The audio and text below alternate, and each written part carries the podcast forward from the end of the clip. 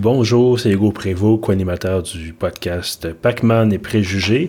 Euh, nouveau hors-série pour vous, nouveau bonus audio. Je vous présente donc mon entrevue avec Laurent Lassalle dans le cadre de la série Jeux préférés de euh, Laurent Lassalle qu'on peut notamment voir sur la chaîne YouTube et Twitch du jeu C'est sérieux. Bonne écoute! Laurent Lassalle, bonjour. Bonjour Hugo, comment ça va? Ça va très bien vous-même? Très bien. En fait, soyons fous, on va se tutoyer. Je pense que pour Pac-Man et préjugés, on peut se... Je disais avant l'enregistrement que j'allais te vous voyez, mais franchement, là, soyons fous. Euh, donc voilà, on se connaît bien aussi. Non, c'est vrai, euh, on a travaillé ensemble. Jadis naguère, une autre époque. Oui, effectivement, c'était mon patron chez, chez Branchez-vous. Euh, ben écoute, aujourd'hui, on est là d'abord pour parler de ton travail en tant que, que Twitcher, YouTuber, euh, chroniqueur d'une émission de jeux, de, technologie et de jeux vidéo. Euh, bon, évidemment, les origines de tout ça, c'est que j'imagine que comme bien d'autres personnes, tu as, éventuellement mis la main sur une console dans ton jeune âge et tu as commencé à jouer.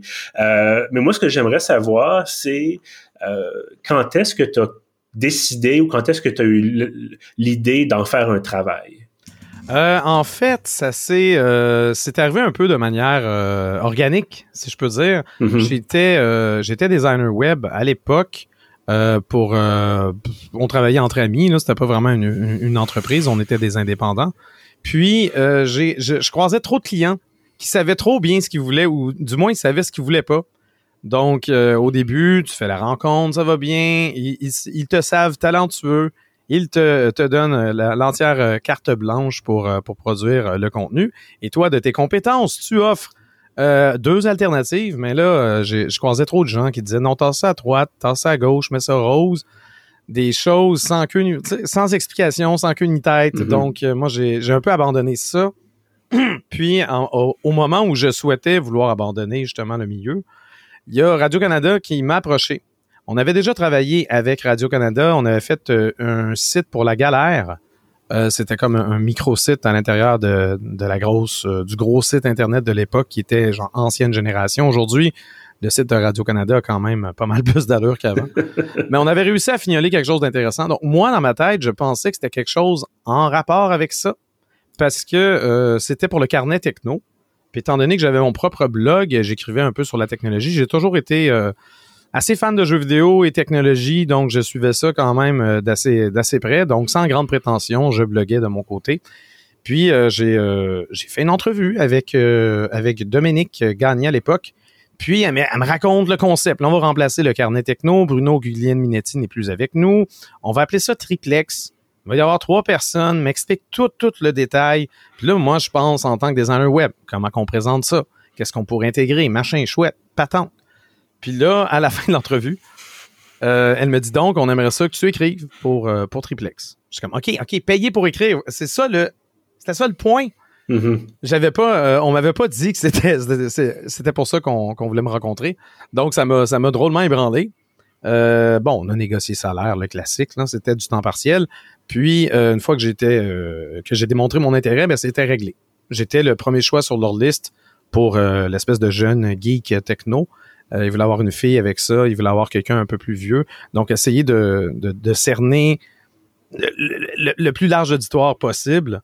Donc, j'ai été agréablement surpris de, de, me savoir, j'en premier sur une liste, puis justement de d'être assez compétent pour Radio-Canada pour écrire euh, justement pour leur blog. C'est pas c'est pas le domaine de l'information, c'est un peu plus euh, c'était le domaine web, c'est un peu plus léger quand même, mais je pense avoir démontré un certain une certaine rigueur dans mon travail, si bien que euh, de fil en aiguille, j'ai rencontré Denis Talbot. On avait un ami commun. Puis un soir, euh, un soir justement, euh, il y avait Frank de Tank également, François Lapierre Messier. Aujourd'hui, il travaille chez Google. mais c'est ça. Donc, je connaissais un peu François. Je connaissais Denis surtout par la télé, évidemment. Et notre ami commun, Jordan Chénard, justement, qui est sur sur le, podcast de Radio Talbot. Donc, tout, tout ça s'interconnecte. On s'est mm-hmm. ramassé au Benelux, nous quatre. Puis on a jasé, euh, jasé autour d'une bière, deux bières, trois bières. Euh, on a mangé. Tout ça, c'était agréable. Puis quand Denis a, appris que j'écrivais pour Radio-Canada, il s'est dit Hey, ça tenterait-tu de faire Monsieur Net? Puis moi, Monsieur Net, ça a toujours été. Ça a toujours été quand même un peu un rêve de participer à cette émission-là. Ça faisait déjà longtemps qu'elle roulait. Puis je me suis dit, ben oui, on va essayer, on va essayer. Puis c'est vraiment en commençant à faire du Monsieur Net, ben là, j'ai commencé à avoir des contacts dans le domaine du jeu vidéo. J'ai commencé à suivre ça d'un peu plus près. Puis c'est, ça s'est progressivement transformé en métier. Parce que parallèlement à ça, j'étais déjà sur YouTube avec euh, Guise de Pessemier pour la chaîne du jeu C'est sérieux. Donc on s'amusait à faire euh, des let's play sur YouTube. Puis tout avant avant tout ça, tout ça, tout ça, je sais, je raconte un peu dans le désordre, mais en 2001, je suis allé à l'E3 à Los Angeles parce que j'avais un, site internet, c'était pas c'était essentiellement un blog à l'époque mais c'était un site dédié à Nintendo avec deux autres de mes amis. Puis on s'était ramassé de l'argent pour aller à Los Angeles au E3. Donc il y, avait déjà j'avais déjà je suivais déjà le milieu puis j'avais déjà pris l'habitude un peu d'écrire sur euh, l'actualité des jeux vidéo. Donc je pense que j'étais quand même drôlement à l'aise puis je pouvais faire justement euh, référence à des trucs qui s'étaient passés euh, peut-être dix ans à l'arrière parce que j'étais là. Fait que c'est comme si j'avais l'expérience, même si j'avais jamais travaillé officiellement, mm-hmm. du moins de, manière euh, lucrative dans le milieu. Mais j'ai quand même assez bien suivi ça pour, euh, je pense avoir euh, avoir d'allure pour. pour Quand tu la plus longue au monde. Ah non, mais c'est très intéressant. Puis justement, ça m'amène à, ma deuxième question. bon, quand tu travailles pour le jeu c'est sérieux, tu parlais de let's plays, tu es également sur Twitch. Est-ce que comment ça fonctionne? Parce que j'imagine que bon, il est toujours possible de s'installer. Là, c'est plus dur avec la pandémie, évidemment, mais c'était toujours possible au départ de s'installer à deux devant une télé, puis de jouer, puis de faire du, commentaire. Mais est-ce que est-ce a de la recherche qui rentre là-dedans? Est-ce qu'il y a une préparation? Ou est-ce que c'est vraiment euh, euh, on y va, puis ça, ira comme ça ira. Ben, c'est un mélange des deux. Giz est très spontané pour, euh, pour ça. Du moins, il l'était au, au, début. Aujourd'hui, euh, étant donné que la chaîne, on, propose d'autres choses, évidemment, il y a un peu plus de recherche. Mais moi, quand on décidait de choisir un jeu, après une certaine époque, on, a décidé de faire du montage, puis de jouer un peu plus longuement, puis des fois de faire des séries. Ben, c'est sûr que je m'intéressais à l'histoire du jeu le développeur c'était qui, pourquoi ils ont pensé à faire ça comme ça, ils sont inspirés de quoi? Donc, si j'étais capable d'intégrer des éléments d'information dans le let's play pendant qu'on est en train d'y jouer, euh, souvent c'est un jeu qui jouait seul, donc c'est Giz qui joue puis c'est moi qui parle à côté. Mm-hmm. Ben, je, ça, ça, avait lieu effectivement de, de pouvoir plugger euh, des choses intéressantes.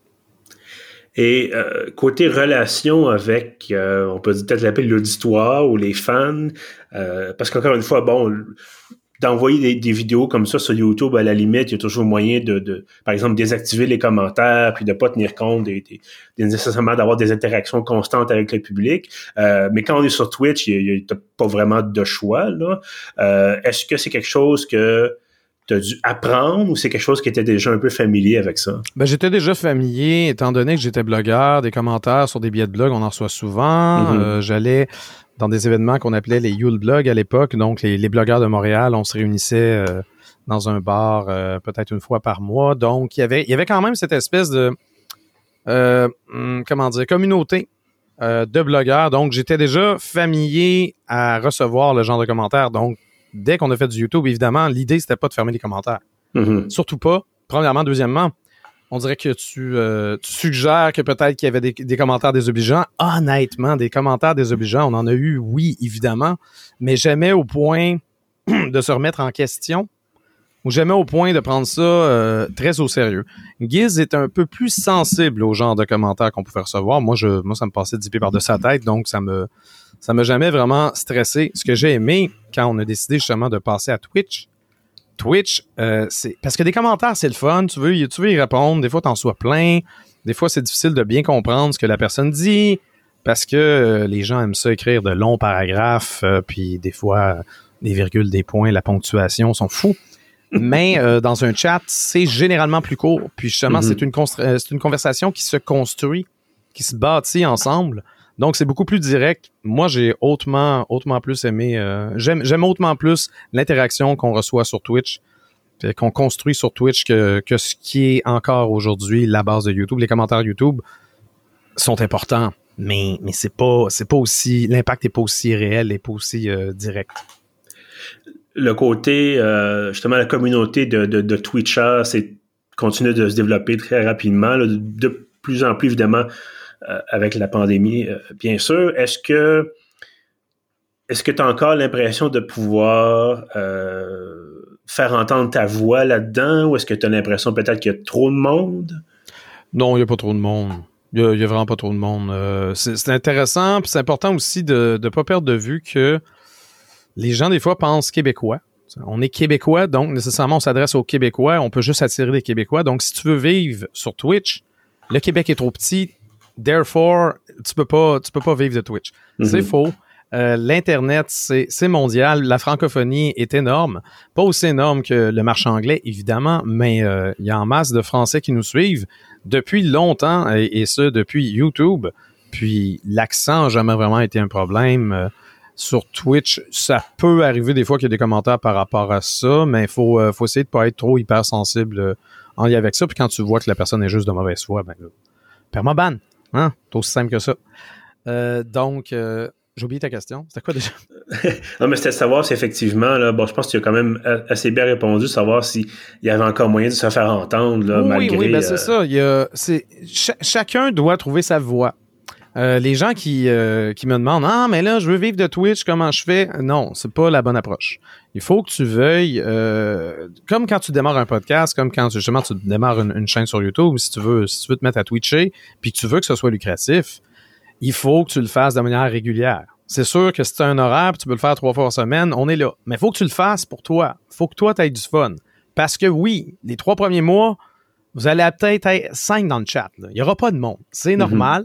Puis toi, c'est parfait de commencer immédiatement et de commencer avec le matériel que tu as. Parce que là, il y a des gens qui disent Oui, mais je veux un bon micro, je veux une bonne caméra, je veux un bon éclairage. Oui, tout ça coûte de l'argent. Puis on sait même pas si t'es bon. De toute façon, au début, tu seras pas bon. Fait aussi bien y aller avec le matériel que tu as. Puis au fur et à mesure que justement tu vas jouer, tu vas apprendre à, te parler tout seul.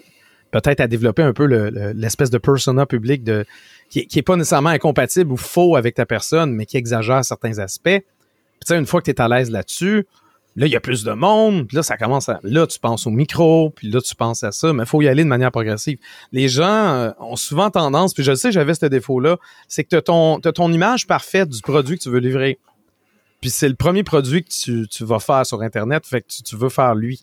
Non, regarde, si tu penses qu'il est trop parfait, ce produit-là, ton idée, mets-la de côté, fais-en un autre en attendant parce que ta première, ta première chose va être marde. C'est sûr que ça sera pas bon. Mais ça va devenir bon. Puis une fois que tu vas maîtriser tous les aspects, ben là, tu peux aller chercher dans ton tiroir ton idée incroyable, puis faire les choses un peu plus clean. Est-ce que ça te surprend encore aujourd'hui de dire euh, bon, je, je, connais pas ton âge exact, mais de dire, ah, moi, j'ai tel âge, puis là, je, gagne ma vie comme Twitcher ou comme YouTuber à parler de jeux vidéo. Est-ce que c'est quelque chose que tu avais envisagé de faire éventuellement plus jeune ou c'est vraiment, encore une fois, tu te réveilles le matin et tu te dis, mon Dieu, c'est extraordinaire, je, gagne ma vie sur Twitch? Ben, j'en reviens pas encore. Je suis un, un, peu un vieux crouton sur Twitch. J'ai 42 ans. Mais moi, mon rêve quand j'étais gamin, c'était de faire la job de Denis Talbot à Monsieur Net. Mhm. Je voulais animer une émission de jeux vidéo. Aujourd'hui, je veux rien savoir de ça, même si on me proposait ça. La télévision, en 2021, voyons donc. Donc, aujourd'hui, c'est pas mal plus agréable le genre de job que j'ai. Et les revenus que j'en tire, je me débrouille quand même très bien. Euh, je suis pas gros dur, mais ça marche. On est capable de mhm. payer nos affaires, ça va bien. Puis, tout ce que je dois faire, c'est soit regarder des VHS, parce que c'est vrai que j'en regarde pas mal sur Twitch. Twitch, c'est pas juste des jeux vidéo. Twitch, c'est ce que tu veux. Donc, je m'amuse à, fouiller des vieilles VHS pour essayer de trouver des vieilles publicités de Nintendo. Donc, il y a quand même le lien jeu vidéo qui est là. L'idée, c'est de trouver toutes les, publicités de Nintendo pour la NES, pour la SNES. Puis euh, Sega également, TurboGrafx 16, ces choses-là. Mais les trucs qui ont été diffusés au Québec. On en retrouve sur YouTube, mais la qualité est pas top. Puis des fois, il y a comme un gros logo. Euh, des choses comme ça. Moi, j'aime, j'aime, je suis assez maniaque de l'image, donc j'aime ça quand justement la capture est clean. Donc, l'objectif ultime, c'est de trouver ça. Puis quand je joue à des jeux vidéo, je joue à des jeux. Des fois, je vais refaire les mêmes jeux, justement, des jeux que, que j'adore parce que je les connais bien, je les maîtrise bien, puis j'aime ça, puis je suis à l'aise, puis je veux les faire découvrir à des gens. C'est pas nécessairement les jeux les plus obscurs euh, pour autant, mais, euh, mais je pense que les gens qui, qui, qui s'abonnent à notre chaîne Twitch aiment la personnalité de Giz, aiment ma personnalité à moi. On est différents. On n'a pas nécessairement exactement les mêmes intérêts, fait qu'on couvre toutes nos bases. Donc ça, c'est très cool. Mais non, il y a de la place sur Twitch. Il y a de la place pour autant de personnes qui existe parce que chaque personne est un temps soit peu différente. Mhm. Donc, tu vas peut-être connecter un peu plus. Tu sais, même s'il y a quelqu'un qui peut, il peut s'exprimer semblable à toi, il peut, il peut peut-être euh, avoir des, euh, des certains certains aspects qui te ressemblent, mais il va aimer complètement un autre genre de jeu, peut-être des jeux un peu plus sportifs qui vont attirer d'autres personnes. Il y a toujours de la place pour toutes. Faut pas essayer de faire comme les autres, faut juste faire ce, qu'on, ce que nous on a envie de faire, puis les gens vont se coller à nous éventuellement. Faut pas faut pas stresser avec ça. Avant de passer à tes jeux préférés, euh, dernière question un peu bon euh, un peu humoristique peut-être. Est-ce qu'il t'arrive de jouer seul, mais de faire du commentaire quand même? Est-ce que tu es encore capable de jouer en silence, par exemple? Je, en fait, je jouais pas en silence avant. Ah, c'est, peut-être, c'est peut-être pour ça que j'étais aussi à l'aise. Je ne sais pas si ça s'est développé avec Giz, avec nos vidéos qu'on faisait sur YouTube à nos débuts. Il me semble que je le faisais déjà un peu. Euh, je suis du genre à me parler à haute voix. Bon, je ne vais pas parler autant que quand je parle dans un Twitch, évidemment. Il y a toujours des choses qui arrivent. il y a quelqu'un qui s'abonne, on reçoit des, mettons, euh, quelqu'un qui décide de payer pour 10 abonnements d'un coup, mais là, tu veux le remercier, tout ça. Il y a, quand même ces, affaires-là surviennent pas, ces alertes-là ne sont pas là quand je joue seul euh, hors ligne. Sauf que je joue jamais seul hors ligne. Si je joue à un jeu vidéo, ben tant qu'à jouer, je, vais ouvrir la caméra, on va partir le stream, puis euh, on va faire ça. Je, je vois plus l'intérêt aujourd'hui. C'est ça qui est, c'est un peu étrange parce que ça, ça me rend peut-être un peu workaholic. Là. Tu penses juste les jeux vidéo, c'est rendu du travail. Mm-hmm. Mais c'est pas du travail. C'est juste, c'est bien plus le fun de jouer avec une gang qui te regarde, puis qui réagissent, puis qui peuvent t'aider des fois. Euh, si jamais t'es es bloqué quelque part, puis c'est pas un jeu parce que tu peux avoir certaines personnes qui veulent pas se faire aider. Mais absolument pas. Laissez-moi trouver la solution seule. Mais le faire en équipe, je trouve ça, je trouve ça bien, je trouve ça le fun. Puis justement, ça, probablement que ça, ça contribue à l'espèce de sentiment de communauté que, que les gens ont quand ils viennent chez nous. On va passer, si tu veux bien, à la section donc jeux préférés. Euh, ben écoute, je, t'écoute, vas-y, tu peux, comme je te disais, là, ça peut être euh, deux ou trois, peut-être pas vingt, parce que. non, je pense pas qu'on va se rendre à 20, mais je vais, je vais commencer avec quelque chose qui est, qui est quand même. Euh, non, c'est une série au complet, Metal Gear mhm. Solid. Metal Gear Solid, c'est de loin ma série préférée. je parle des, des jeux qui sont sortis sur console de salon. Parce que les jeux sur PSP, PS Vita, j'ai pas, j'ai pas vraiment joué, j'ai pas vraiment accroché. Mais ce que j'aime de Metal Gear, même au tout début, le premier titre de Metal Gear qui est paru sur MSX, qui était une console obscure, euh, une espèce de standard de Microsoft qui a, eu du succès au Japon. On peut penser un peu comme Commodore 64, mais comme pour le marché japonais. Mm-hmm. Euh, il y avait des limitations sur cette machine-là qui faisaient en sorte que tu pouvais pas vraiment faire un jeu d'action. Imaginez contrôle avec plein d'ennemis, tu, tu tires partout. C'était pas super, euh, c'était pas super la machine pour ça, mais c'était un peu le mandat que Hideo Kojima avait chez Konami. Donc lui, il s'est dit, OK, c'est bon. Si on peut pas vraiment faire un jeu d'action, ça va quand même être un jeu de, guerre. Il va quand même va falloir infiltrer une base, mais on va le faire de manière furtive. Faut pas se faire détecter. Faut tuer le moins d'ennemis possible si c'est pas aucun ennemi. Oui, il y a des boss fights. Il y, a, quand même des combats avec des gardiens, mais cette, cette approche qui était comme le contraire de, de l'espèce de, de le réflexe qu'on a généralement lorsqu'on joue à un jeu vidéo, on veut tuer tout le monde. Mhm. dans ces années-là, c'était, c'était le classique. on pensait mode arcade, je dois éliminer tout le monde. Là, c'est pas le cas. Puis c'est, c'est, il y a quand même eu progressivement, au fil des titres, il y a, il y a eu des aspects euh, précurseurs, avant-gardistes, euh, notamment Metal Gear Solid 2 qui parle du contrôle de l'information, euh, une intelligence artificielle qui veut, qui veut empêcher justement de, de, de laisser l'information libre sur Internet parce que ça, il y a on est tellement rendu avec beaucoup de bruit sur Internet, puis il y a la fausse information qui circule, donc vaut mieux donner du contexte et essayer de cleaner tout ça. L'objectif était noble, mais c'était évidemment ça. Étant donné que ça brime nos libertés, ben c'était les méchants, évidemment. Mais c'est ces nuances-là, tout au long de Metal Gear, il y a quand même des, euh, des questionnements intéressants. Puis l'approche vidéo Kojima, il se prend pas trop au sérieux. Là, il, il, a fini par se prendre un peu trop au sérieux, je pense, dans les dernières années mais il y a toujours, il y a toujours des éléments loufoques dans ces jeux.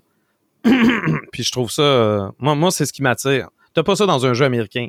On dirait que le mhm. jeu américain, soit il insère des jokes un peu à la Marvel, mais t'auras pas un doute qui va se promener avec une boîte en carton pour essayer d'infiltrer une base armée. C'est pas, pas naturel chez les Américains. Donc, euh, de loin, ma série préférée, Metal Gear Solid. Euh, si on y va dans le plus rétro, j'ai adoré Maniac Mansion. Je reviens à peu près une fois par année.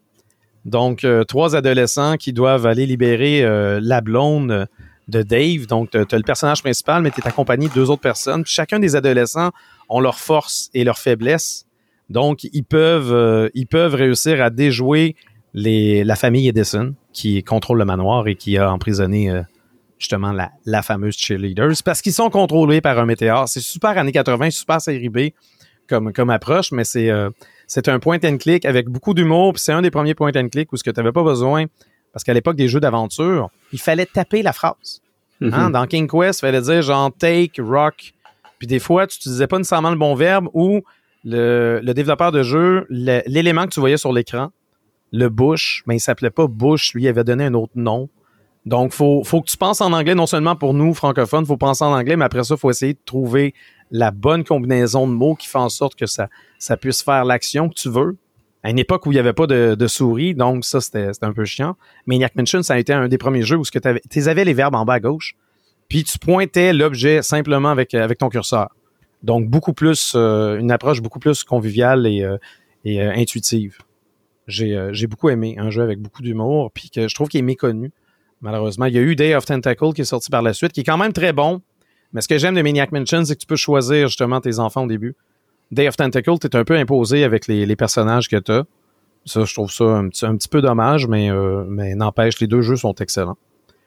Après ça, j'irai avec euh, la série Resident Evil, mais surtout les premiers de la série. Donc Resident Evil 1, le remake sur GameCube, euh, Resident Evil 2, le remake également qui est sorti récemment, je l'ai bien aimé. Resident Evil 3 et son remake. C'est pas mal. Ces trois jeux-là, autant les versions originales que les, nouvelles versions, ça, m'attire énormément. Il y a quelque chose dans l'espèce de, compagnie Umbrella puis qui, est justement propagé accidentellement ou non, on ne sait pas, c'est pas clair. Un virus qui transforme les gens en zombies. Ça, j'aime ça. Mais il y a des gens qui me regardent jouer souvent à Resident Evil qui se disent Ah ben Laurent aime les jeux de zombies. Mais tu devrais, essayer la 4 Dead. Non, je m'en fous. Moi, j'aime Resident Evil. J'aime l'histoire de Resident Evil, aussi farfelue soit-elle.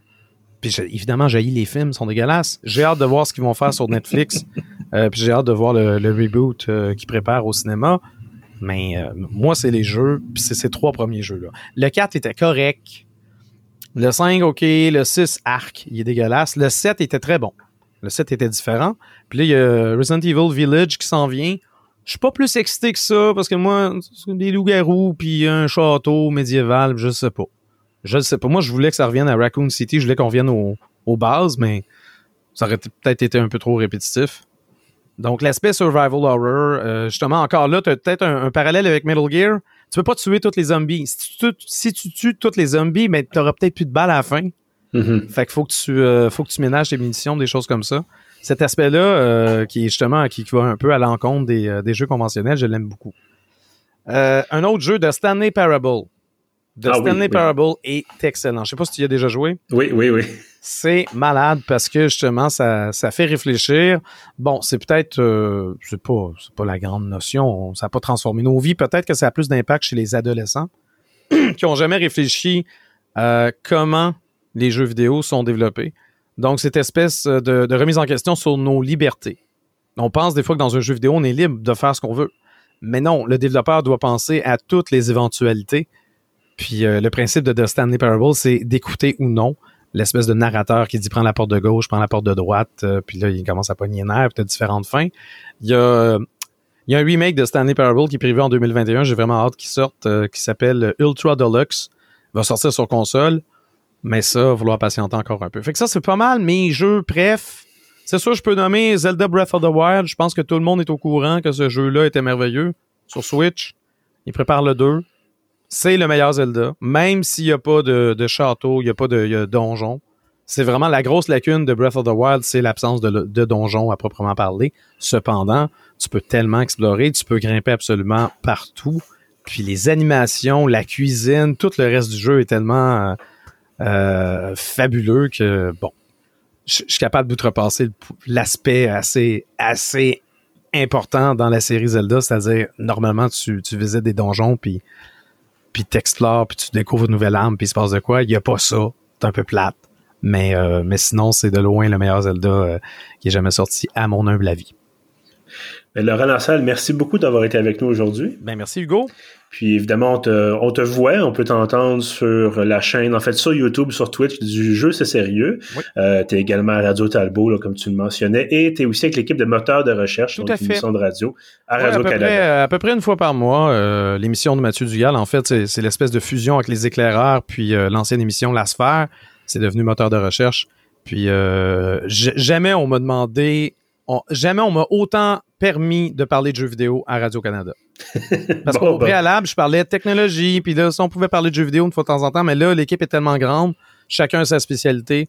Donc peut-être que je suis là moins souvent, mais quand je suis là, généralement, on parle de jeux vidéo. Donc j'aime beaucoup ça.